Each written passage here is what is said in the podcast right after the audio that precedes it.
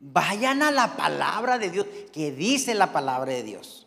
No temas, no desmayes, que yo soy tu Dios, que te esfuerzo. Siempre te ayudaré y siempre te sustentaré con la diestra de mi justicia.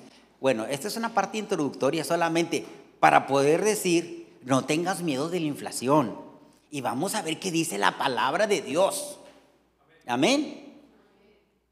Y quiera Dios que usted salga diciendo lo que dice la palabra de Dios. Los, los mensajes que trae la palabra de Dios, las lecciones que traen la palabra de Dios para mi vida y para la vida de todos. Porque esta palabra es universal, hermanos. Vamos a ir primero de Reyes capítulo, así como están, verso 8 al 16. Dice la palabra en el nombre del Padre, del Hijo y del Espíritu Santo. Vino luego a él palabra de Jehová, diciendo, levántate, vete a Zarepta de Sidón y mora allí. He aquí yo he dado orden ahí a una mujer viuda que te sustente. Bueno, voy a terminar. Y cuando llegó a la puerta de la ciudad, he aquí una mujer viuda que estaba allí recogiendo leña y él la llamó y te dijo, te ruego que me traigas un poco de agua en un vaso para que beba. Y yendo ella para traérsela, él la volvió a llamar y le dijo, te ruego que me traigas también un bocado de pan en tu mano. Y ella respondió, vive Jehová tu Dios, que no tengo pan cocido solamente un puñado de harina tengo en la tinaja y un poco de aceite en una vasija. Y ahora recogía dos leños para entrar y preparar para mí y para mi hijo, para que lo comamos y nos dejemos morir. Elías le dijo, no tengas temor, ve, haz como has dicho, pero hazme a mí primero de ello una pequeña torta cocida debajo de la ceniza y tráemela. Y después harás para ti y para tu hijo. Porque Jehová Dios de Israel ha dicho así, la harina de la tinaja no escaseará, ni el aceite de la vasija disminuirá, hasta el día en que Jehová haga llover sobre la faz de la tierra. Entonces ella fue e hizo como dijo Elías, y comió él y ella y su casa muchos días. Y la harina de la tinaja no escaseó, ni el aceite de la vasija menguó, conforme a la palabra que Jehová había dicho por Elías. Alguien que diga amén, por favor. Amén. Amén. Así dice la palabra del Señor, hermanos. Y cuando uno va a, la palabra de nuestro Dios, bueno, vamos a mirar qué es lo que está sucediendo aquí en este, en este lugar, en este lugar de, de Zarepta, en este lugar, hermanos, de, de, de, esta ciudad de Fenicia, que es lo que de ahí viene, Zarepta, de una ciudad de Fenicia hermanos, que dice y se cree que por allá los años 1969 y 1974 eh, fue excavada esta ciudad y encontraron vestigios de la ciudad. Entonces, esta ciudad existió, existe, está cerca del Líbano en el día de hoy. Y aquí está el hombre de Dios, está Elías, el profeta, Elías, hermanos, es el profeta de Dios. No es grande el profeta, hermanos. Es grande el hombre que tiene a Dios que le ha dado el ministerio de profeta. Es como decir, no hay grandes hombres, dijo Luis Palau, sino hay hombres que son siervos de Dios, pero el grande es Dios. Él es el grande. Y cuando estamos aquí ante la viuda de Zarepta con su hijo, pasando por una hambruna, pasando por, por, porque no hay alimento que comer, donde Elías ya había profetizado al rey Acab y ya le había dicho que, que no iba a haber lluvia y que no iba a haber alimento y que iba a escasear y que así ha dicho Jehová. Me llama la atención esa parte. Así ha dicho Jehová, ha dicho Dios. Donde Dios dice algo, amados hermanos, no hay cuestionamientos, hermanos. Y, no hay algo que le pueda ir más allá o que se le pueda anteponer o, no hay iguales para Dios. Dios es nuestro Dios. Dios es el fuerte y poderoso, hermanos. Y, y, el cielo y la tierra pasará, pero su palabra no pasará. Entonces, Elías representa a Dios, hermanos. No es la persona de Elías, es lo que Elías trae, trae a Dios en su corazón, trae a, Dios lo ha llamado como un profeta y es un representante de Dios en la tierra y en este momento para con la viuda. Pero la viuda tenía temor, tenía miedo por lo que estaba sucediendo. Porque ella había dicho ya, voy a hacer un bocado, voy a hacer una harina y con aceitito y vamos a hacer una torta y imagínense, y, nos morimos, mi hijo y yo, era la decisión de ellos. Y, y nos vamos a encerrar y aquí vamos a morir.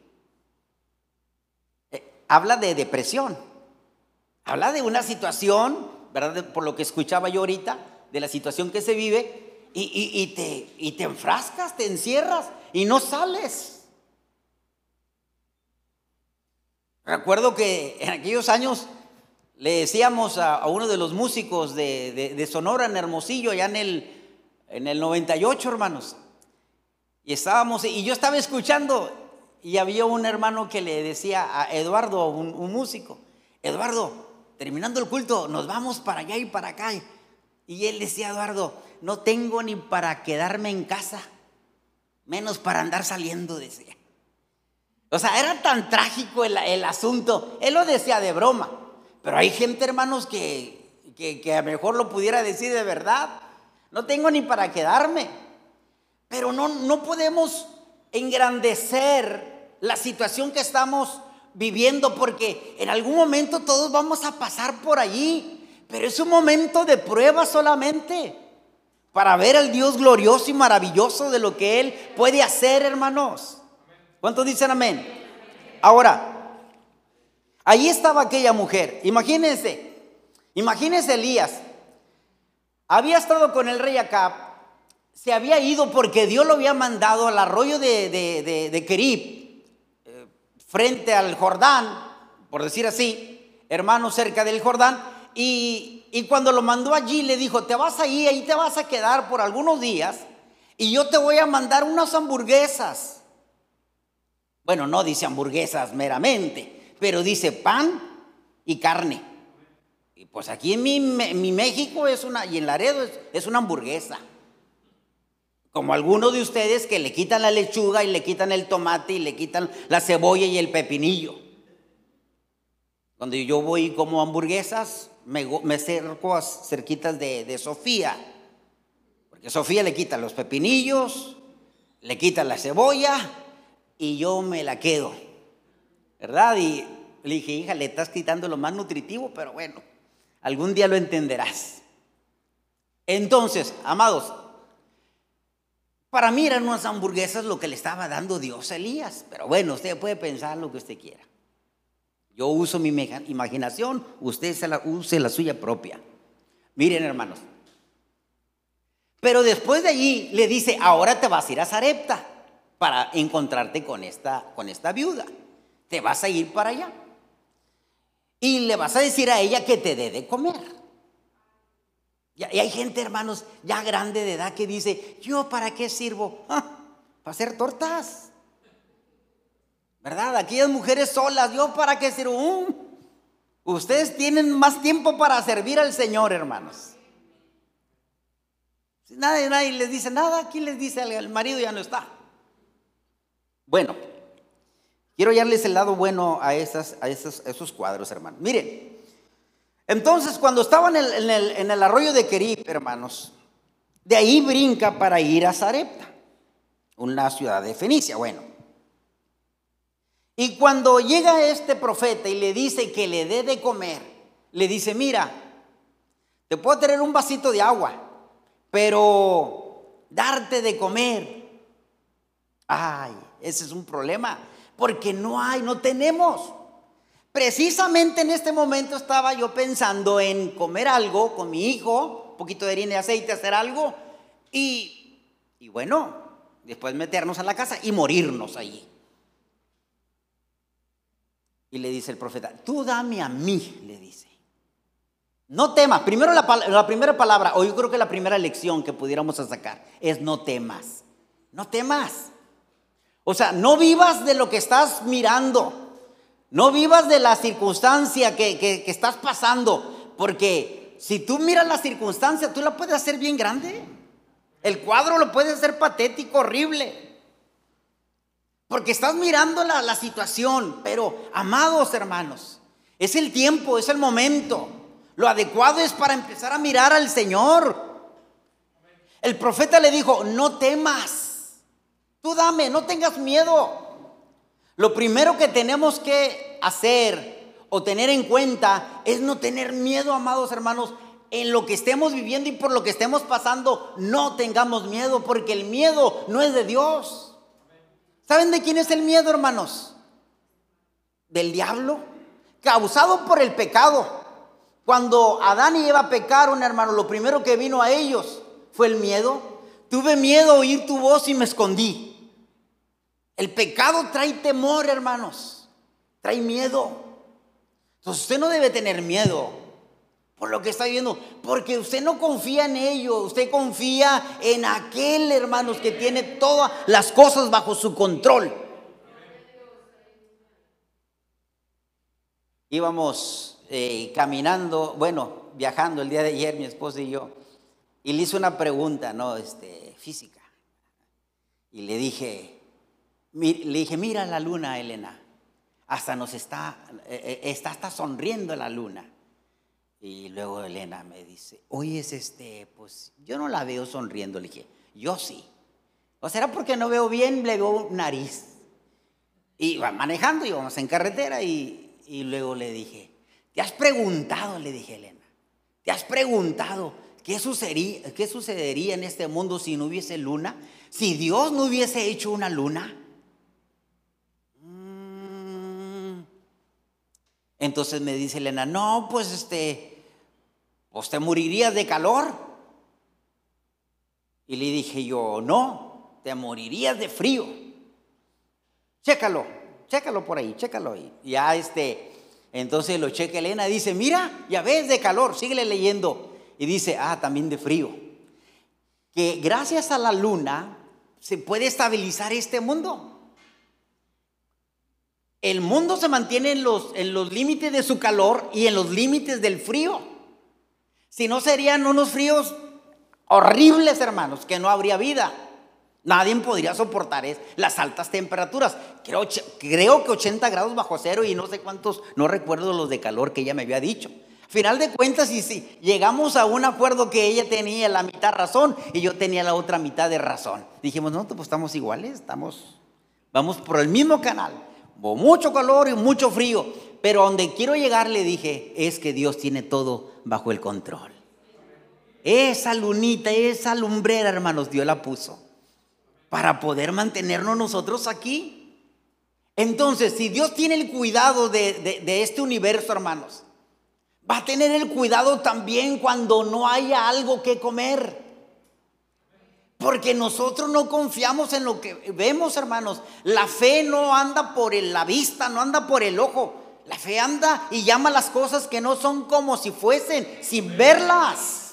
Pero creemos que van a pasar y que no se va a salir nada del control. ¿Cuántos dicen amén? Entonces, esta mujer lo que tenía que hacer era, no tener temor y bueno, emprendió ese ejercicio con el, con el profeta Elías y dijo, bueno, está bien, te voy a hacer. ¿Y cómo la quieres? Quiero una tortita debajo de las cenizas. Eso es lo que quiero que me des. Hermanos, Y aquella mujer, la lo primero que hace, la primera lección entonces es no tener temor. Amén. No tenga miedo de lo que está pasando. Vaya la palabra del Señor. Entonces, no tuvo miedo. Número dos, le dice, confía. Confía. Confía en la promesa de que Dios va a bendecir tu tinaja, tu barril de harina, tu vasija de aceite. Y te voy a decir algo, le dice el profeta, no va a escasear. Todo este tiempo que esté en la situación difícil, no te va a faltar harina ni te va a faltar aceite. Mire, la segunda lección, hermanos, ¿en quién tenemos que confiar nosotros? En las promesas del Señor. Grábeselo, yo no confío en lo que estoy viviendo, confío en la promesa de mi Dios. Dios es mi proveedor, Jehová es mi pastor y nada me faltará.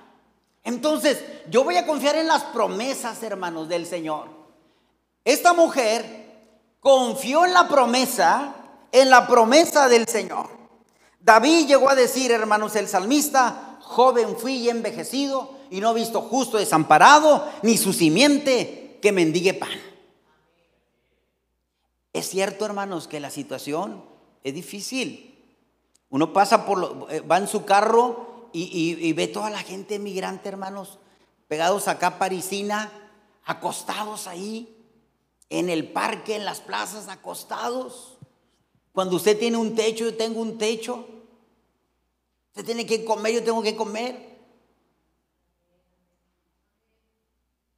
Ellos no tienen que comer, pero si traen buenos celulares, eso sí me he dado cuenta. Muy buenos celulares, ¿verdad? Bueno, lo que quiero decir es que Dios no nos va a dejar. Amén. Dios no deja a nadie, hermanos.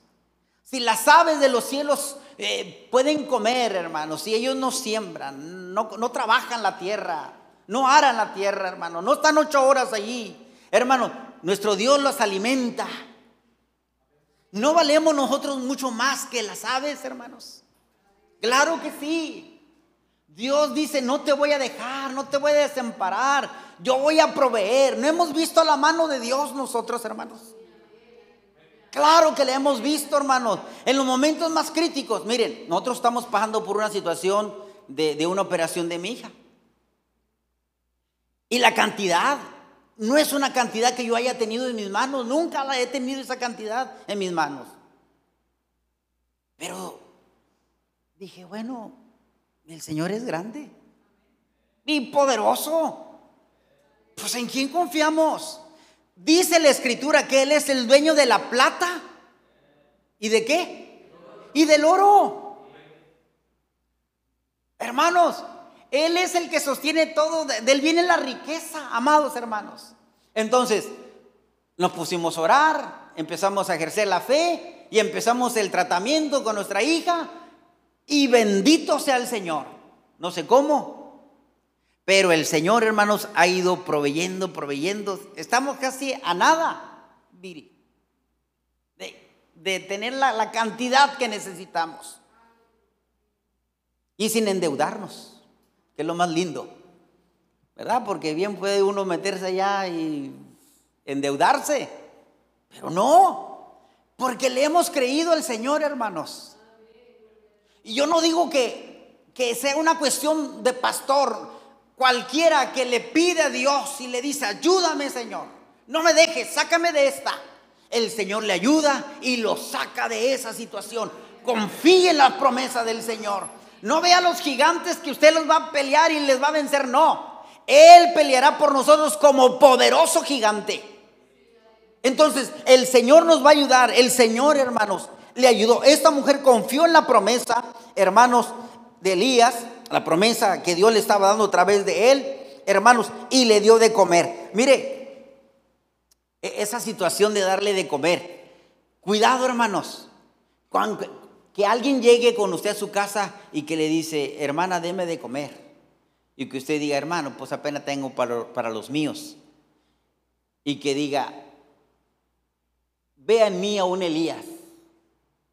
Deme a mí primero y después ustedes, si les queda algo, comen. ¿Está bien eso, hermanos? No, no está bien. No está bien, hermanos. No está bien, porque Elías no estaba hablando de Elías, hermano, era el representante de Dios, me explico. O sea, muchos hombres hoy en día se aprovechan de la situación, yo soy siervo de Dios, profeta de Dios, profeta del Altísimo, dame mi primero. Pero mi esposo, deja al esposo, mis hijos, deja a los hijos, dale el hombre de Dios primero y vas a ver que... No, hermanos, a ser abusados, hermanos, hay mucho estafador. Tengan mucho cuidado, déme a mí primero, deme ese carro que trae, hermano, ese carro... No, troca ya la cambió, sí, cierto. Esa troca, hermanos, y Dios le va a dar a usted doble troca, hermanos. Porque lo que siembra cosecha, hermanos, sí. No, hermanos. No estamos viendo un cuadro aquí de aprovechamiento, de abuso de Elías. Estamos hablando de un hombre que está representando a Dios y que está dándole una lección a una mujer y que Dios también le está dando una lección a él. Una lección también Elías. Porque acuérdense que Elías había orado y 450 profetas oraron a, Baal y, no le respondieron. Y a él sí le respondió Dios. ¿Qué cuadros, hermanos? Estaba viviendo Elías, hermanos. Estaba comiendo con unos cuervos, le trajeron de comer. Unos cuervos, hermanos. Esas hamburguesas que le estoy mencionando yo son los que le trajeron. Pan con carne. Y unos, hermanos, y uno dice, e, esto es algo insólito, eso, ¿cómo? ¿Quién, quién? Es más, de las palomas mensajeras, yo todavía tengo mis dudas, imagínense. No sé ustedes, pero ¿cómo una paloma va a llegar? Bueno, a lo mejor sí. No, no sé. Ve, llévale esta ya al rey. bueno, quién sabe. Nunca me tocó vivir esos tiempos. Pero aquí lo creo, aquí lo creo, hermanos, porque dice la palabra que esos cuervos le llevaron de comer. Unos cuervos, hermanos, le llevaban de comer. Entonces, esos son casos sorprendentes, hermanos. Milagrosos, fuera de lo común. Ese es el Dios que usted sirve, que yo sirvo. Sí que cuando la esposa le diga, ay, no tengo nada que comer, no tenemos que nada que comer. Tranquila, tenemos un Dios bien grande. Amén. Ve, chécale ahí a ver si ya te cayó el pago de, de, tu trabajo ahí al banco. Ve, checa. hermanos, el Señor, mire hermanos, con tal de que la mujer no se enoje con usted, Dios tiene tanto poder que encuentra algo lo suficiente para llevar de comer. Y dice, yo no sé. Y se viene usted, ¿quién puso esa cantidad? Pues si yo, no, no, no, no es el pago. El pago es tanto y no ha llegado, pero sí hay dinero. ¿Quién se lo puso, hermanos? ¿Quién se lo puso? Fue el Señor. Damos el hermano José yo creemos y, y este saqueo, hermanos, ¿qué pasó con ustedes? Ah, también la hermana también dijo, Gloria, ya, ya está viendo más fe, está viendo más fe, más fe, más fe, hermanos. Aleluya. O sea, tenemos que creer, es el Señor, hermanos. El Señor. Y esta mujer, entonces, lo primero que tuvo que hacer, no tener miedo. Número dos, confió en las promesas. Así que cuidado con esas noticias que usted mira por Facebook, que, que, que, se va a acabar y que ya vaya y compre este, la leche, porque, hermanos, no entre en pánico, hermanos, entre en confianza con el Señor. Pues ¿quién no ha visto la noticia, hermano? Hay tantas noticias, esas amarillistas, ¿cómo le llaman? ¿Face? Fake news. hermano, tanta mentira, hermanos. ¿Por qué no creerle la palabra de nuestro Señor que dice que Él no te va a dejar? Bueno, tres. ¿Qué, hace qué hizo esta mujer? Obedece, hermano, a lo que el profeta le está diciendo. La obediencia, hermanos, a la palabra del Señor. ¿Qué dice el Señor? Pruébame. Pero ¿qué dice uno? ¿Cómo quieres que te pruebe, Señor? Es que mira, Señor, y luego si no me da, Señor. ¿Qué fue lo que sucedió con Pedro? ¿Por qué Pedro se hundió? Estaba mirando al Señor. Si tú eres, manda que yo camine. Y cuando iba caminando, iba sobre las aguas, pero llegó un momento en que dijo, a mí se me hace que no eres tú, Señor. ¡Pum! Para abajo, hermanos. Se hundió Pedro. Hasta le gritaba al Señor, sálvame que perezco. Y Jesús le dijo, ¿por qué dudaste? Pedro? como diciendo, también que venías. Y así nosotros traemos una fe, hermanos, bien bonita, y, y pero viene el problema. Y ándele. Y se puso a ver la tele más capítulos que, que capítulos de la Biblia. Pues se llenó más de pánico. Miró más el Face que la Biblia. Pues se llenó más de Face y se, y se le puso el problemón serio, hermanos. Amén o no amén. Entonces, esta mujer que hace, obedece. Obedece, hermanos. Cuando usted viene y, le va a dar ofrenda a Dios o diezmo a Dios usted. Y dice, ay, si diezmo, me voy a quedar sin... Ay, no, no, Señor, espérame. Dice el Señor que cinco veces lo va a pagar más. Pero mire, pero ¿qué dice el Señor? El Señor nos dice así, pruébame, pruébame. Aquella mujer, hermanos, dio de la pobreza Acuérdense de la mujer que solamente traías dos blancas, pero dio más que todos hermanos. Y los ricos dijeron, hombre, pues que no viste, Señor. Y dice que Jesús estaba viendo el, el alfolí, ¿verdad? Donde estaban, estaba el Señor mirando, dijo, ¡Ey, ey, ey! Esta mujer ha dado, ha dado más que todos ustedes. No, Señor, no viste tantas monedas que yo eché. Decían los ricos. Dijo, sí, pero ustedes dan de lo que les sobra. Esta mujer está dando de su pobreza. Para aquellos que piensan que el Señor no se da cuenta de los que damos o no damos, hermanos. ¿Cómo se me hace curioso aquí cuando levantamos la ofrenda? Y, en los departamentos decimos, hermanos, terminan de orar y dicen, échenle, hermanos, ya pueden pasar. Usted dé primero. El que está orando por la ofrenda. Vamos a ofrendar porque sabemos que Dios, hermanos, nos bendice a todos. Entonces, cuando van a poner a alguien para, para que hagan para las ofrendas, que venga, que usted va a dar primero. Amén. Oran por las ofrendas, pásenle, hermano. No, no, no. Usted ponga el ejemplo. Si, me van a poner, no, si no trae, diga, bueno, no traigo, ¿verdad? Pongan a alguien que sí trae y que dé a la mera hora. Porque se me hace muy curioso eso siempre, yo lo he visto, soy pastor aquí.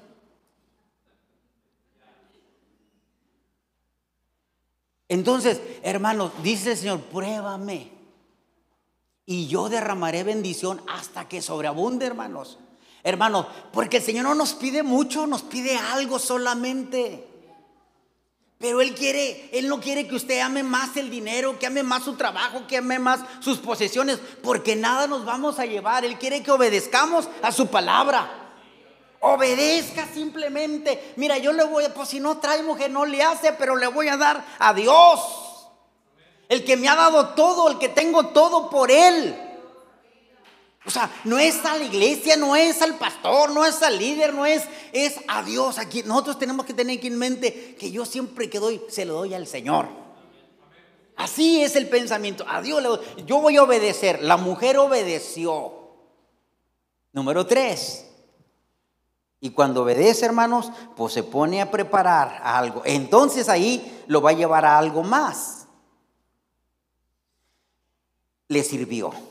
Mire nada más, servir, hermanos. Porque le costó a la mujer hacer las tortas, hermanos. Ayer nos regalaron unos delantales, hermanos, a todas las hermanas que fuimos acá con el supervisor territorial a, a Sabinas Hidalgo. Fuimos y vinimos. Y tuvimos un servicio muy bonito, muy, muy, muy, muy bueno.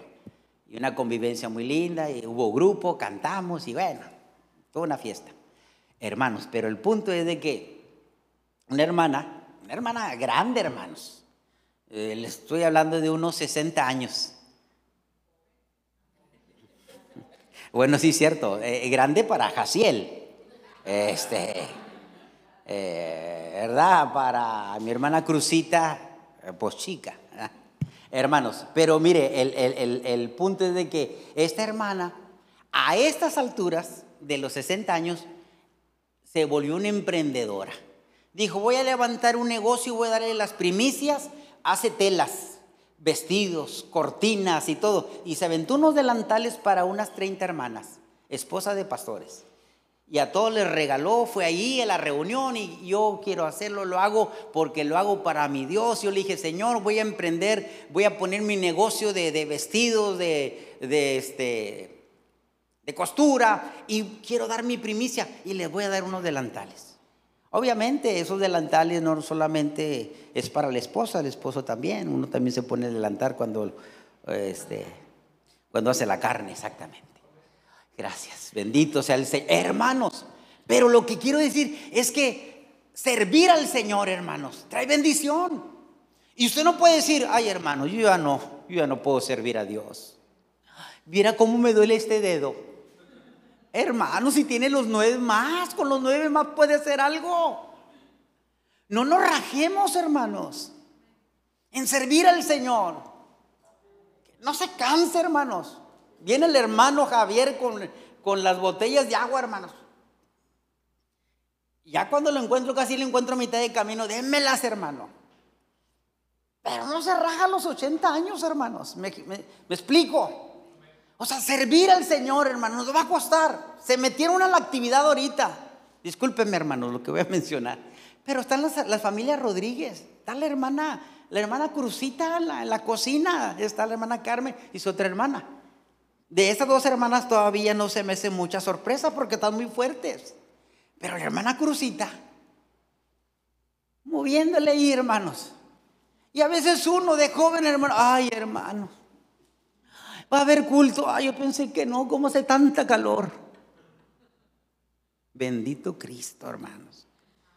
Si hasta el último suspiro tenemos que servir al Señor, hermanos. Agarrar la escoba, pintar, este, trapear, barrer, hacer una actividad, hacer un talento, aunque esté lento.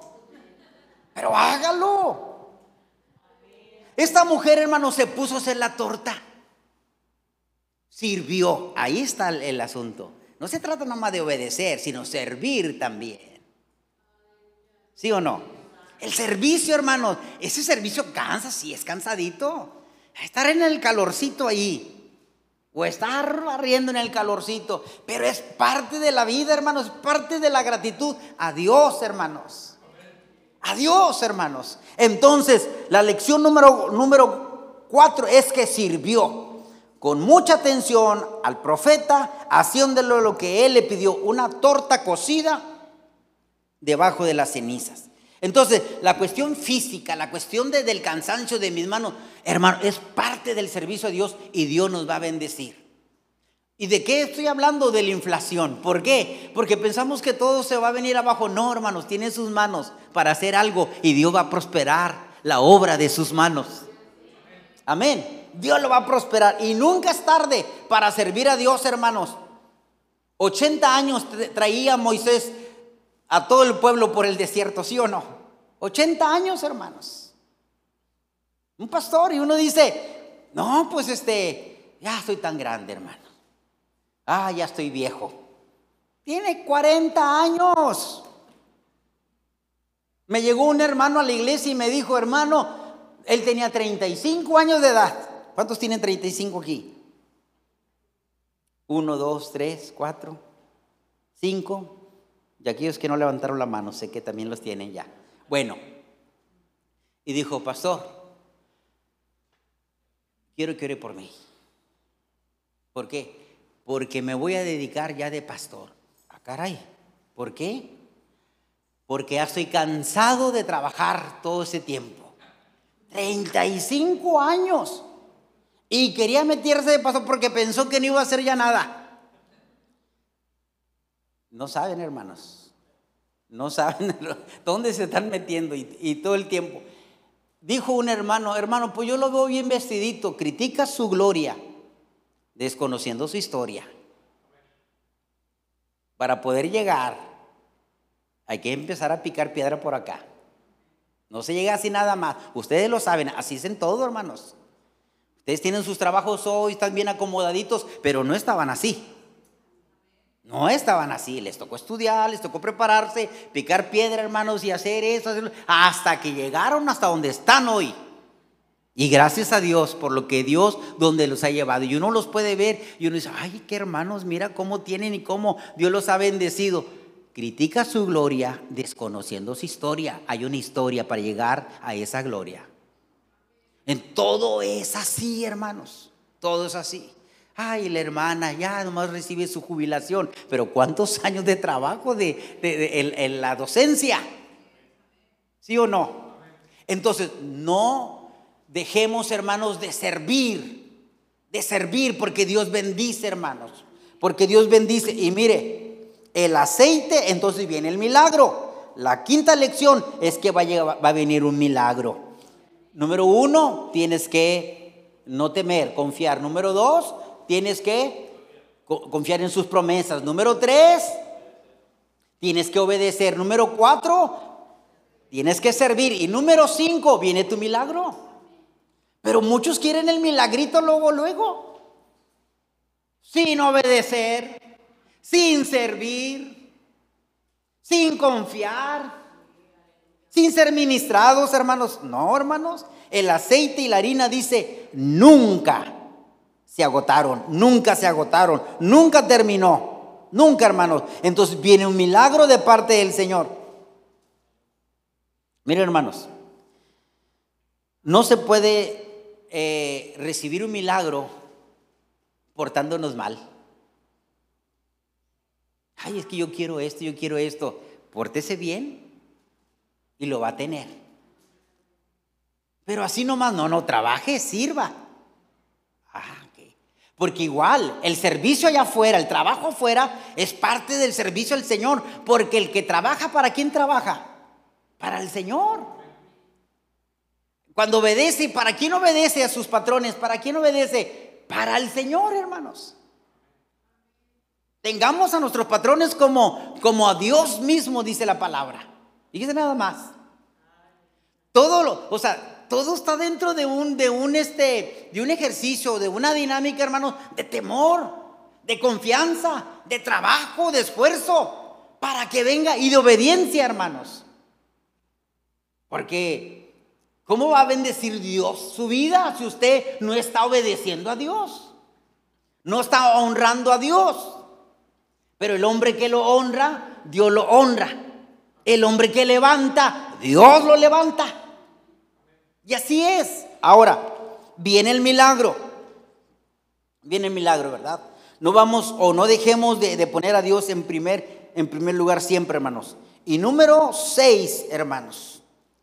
A veces Dios nos deja pasar por escasez porque el Señor siempre tiene un propósito. ¿Por qué a veces usted no tiene, hermano? ¿Se ha preguntado usted por qué a veces no tiene? ¿O por qué no ha tenido? No, que no tenga, porque a siempre tiene. Me dicen a mí, traes. No siempre traigo, pero siempre traigo. No lo quisiera traer, traigo, pero sí traigo. Porque el Señor siempre ahora nos hace más pensantes, ¿verdad? Guardamos algo ahí en el departamentito de la cartera, algo, por si se ofrece, algo. Entonces Dios siempre nos da algo, hermanos. Pero aquí la pregunta es, ¿por qué a veces usted no tiene? ¿O por qué a veces hemos pasado un momento de crisis? Le voy a decir por qué. Porque a veces somos muy presumidos. Nos creemos que tenemos y tenemos y... Y hermanos, y el Señor nos dice, ah, si se te, se te subió, ahora no te voy a dar nada. Sí, me va a llegar el pago, mañana me llega el pago, ese pago no llegó. Y no llegó el pago. Y metes toda una papelería para que te den ese pago y estás luchando todavía por eso. No sabemos ni por qué. Pero a veces, hermanos, nos hemos sentido como Edom, soberbios y orgullosos. Y no nos da el Señor. No nos da porque Dios no quiere que confíes en la riqueza, sino que confíes en el que te da las riquezas, en el Señor de las riquezas. En Dios, hermanos.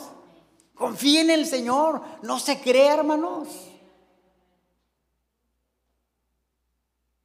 No les miento. El hermano se sacó la lotería, el que iba a la iglesia. Y después de que sacó la lotería, jamás volvió a la iglesia. De veras, hermanos. Y pareció chiste y todo, pero sí es cierto. Se fue. Se le acabaron rápido sus 700 mil pesos. Y ya no volvió. Y decía, y no quiero que vengan a hablarme, porque ya sé de qué me van a hablar, decía.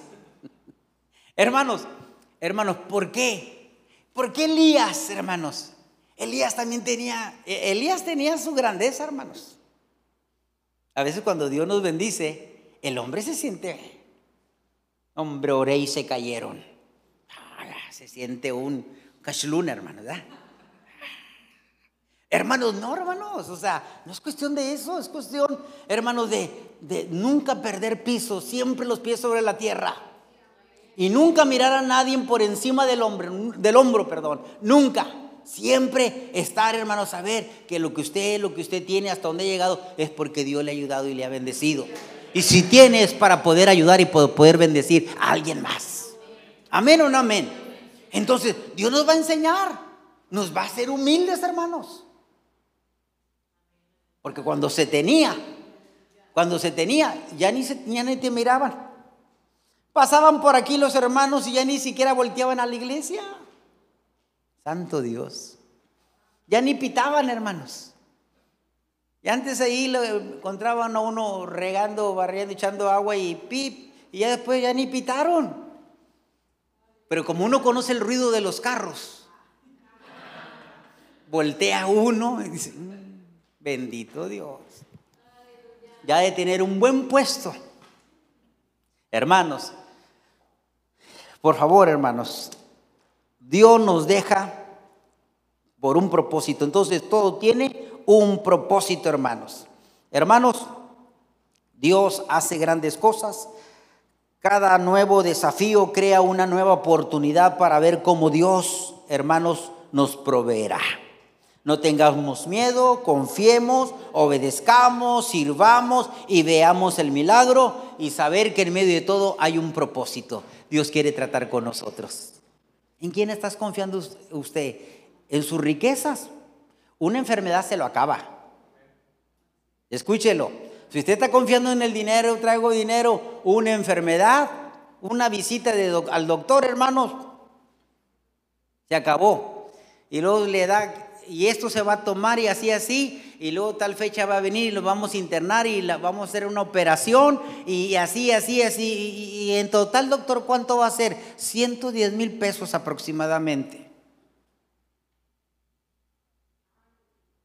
Entonces, nosotros no dejemos de saber que nuestra vida es mirar al Señor. Va a haber inflación y va a haber, y cada año va a haber, y a lo mejor se va a poner la situación crítica, pero nosotros seguiremos confiando en el Señor. Amén. Así que no entre en pánico, confíe en las promesas del Señor, lea más la palabra de Dios, métase la palabra, porque esa nos va a tener confianza, hermanos. Esta mujer fue muy bendecida, hermanos, le hizo caso al Señor. Hermanos, y llegó el momento de la lluvia y llegó el momento a través de la prosperidad y Dios empezó a bendecir. Pero hermanos, Dios nos enseña una lección, ¿verdad? Hoy tenemos, mañana no tenemos, pero cuando tengamos podamos bendecir. Para cuando no tengamos, alguien, hermanos, nos va a bendecir. Algún cuervito va a llegar por ahí lo va a bendecir. Alguna cuervita la va a bendecir, lo va a bendecir. Hermanos, algo va a suceder porque Dios, hermanos, manda del que menos esperas, hermanos. Y va, viene y te bendice y dices tú, wow, pero no es Él ni es ella, mira a Dios a través de él y de ella, porque es el Señor. Amén. Nuestras riquezas aquí se van, hermanos, pero si confiamos en el Señor, esas duran para siempre. Así que la bendición y la provisión de Dios, hermanos, en un mundo de inflación, hermanos, y de que cada año así será y posiblemente se vaya a agravar más, pero seguiremos confiando en el Señor. Póngase de pie, por favor. Padre maravilloso, en el nombre de Jesús. En este momento, Señor, oramos a ti y te pedimos que nos bendiga, Señor. Señor, que yo pueda bendecir, Señor, también la obra. Que yo pueda bendecir al necesitado, a la iglesia. Que yo pueda bendecir al que me pide, Señor, al que verdaderamente lo necesita. Señor, que podamos extender la mano, Dios. Que sepamos, Señor, que hasta donde hemos llegado es por ti. Y que tú siempre tienes lecciones que enseñarnos en, medio de la carestía en medio de la inflación, siempre hay lecciones que rescatar, Señor. Como le llegó a esta mujer. Señor, ella no tuvo temor, ella confió en tus promesas, obedeció, te sirvió vio el milagro, Señor, Dios, y entendió que había un propósito. No confíe, amado hermano, en lo que tiene. No confíe en lo que es. Confíe en el Señor. Confíe en el Señor. Obedezca al Señor. Ame al Señor. Adore al Señor. Dele al Señor. Ríndase al Señor. Y Dios le va a bendecir de una manera muy linda, muy especial. Porque usted no debe de confiar en lo que está viendo, sino en aquel que lo sostiene todo. En aquel que cuida todo, en aquel que sostiene todo. Dice el Señor que Él prometió estar con nosotros todos los días hasta el fin. Y aún del pez puede sacar esas monedas para darle a usted, como lo hizo con sus, con sus discípulos. Dios hace milagros, hermanos. Usted está esperando su milagro, Dios lo va a hacer. Pero honre al Señor.